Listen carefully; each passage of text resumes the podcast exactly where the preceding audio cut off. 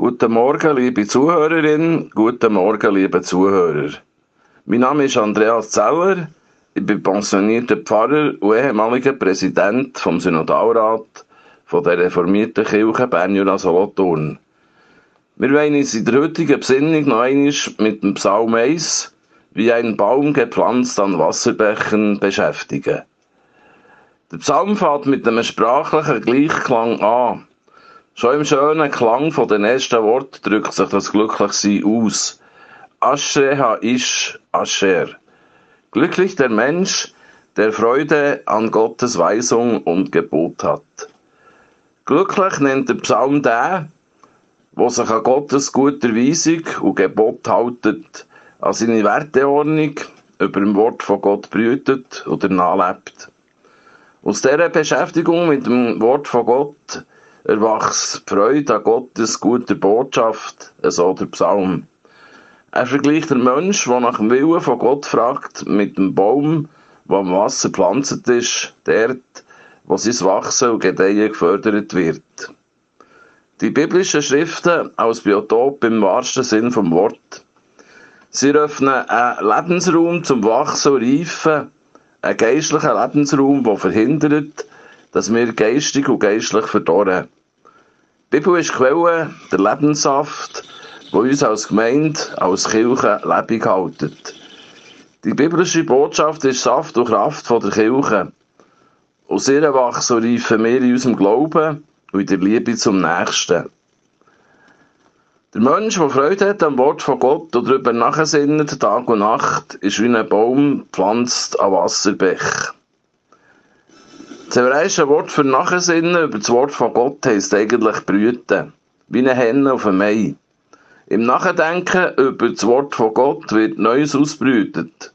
Aus dem Wort von Gott kommt neues Leben führen. Der, der über Gottes Wort brütet, ist beteiligt an Gottes neuem Schöpfungsakt. Es ist übrigens das gleiche Wort wie beim Schöpfungsbericht, was heißt, der Geist brütete über den Wassern. Der Mensch, der über dem Wort von Gott brütet, wird beteiligt an der Neuschöpfung der Welt.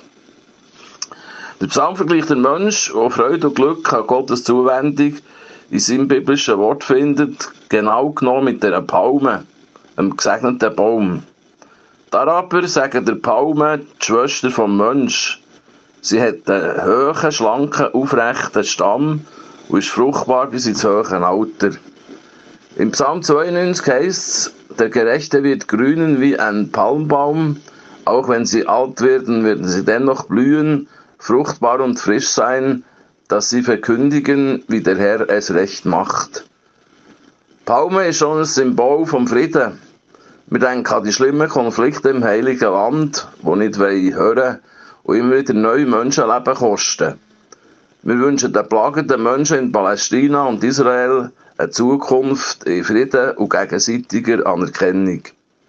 Es wäre reizvoll, einmal länger über die Bäume der Bibel und der christlichen Kunst nachzudenken. Vom Baum im Paradies über das Kreuz als Lebensbaum bis zu den Lebensbäumen, die zur Heilung der Völker dienen, im Buch der Offenbarung. Das Bild vom Menschen als Baum ist in allen Religionen weit verbreitet. Es ist ein interreligiöses Bild. Es gibt eine besondere spirituelle Verbindung zwischen Mensch und Baum. Nicht nur der Gerecht, der in der Schrift, der Torah, im Momentlichen seine Wurzeln und Quellgrund hat, auch Bäume haben eine stille und leise, aber eindringliche Botschaft. Bäume sind Prediger.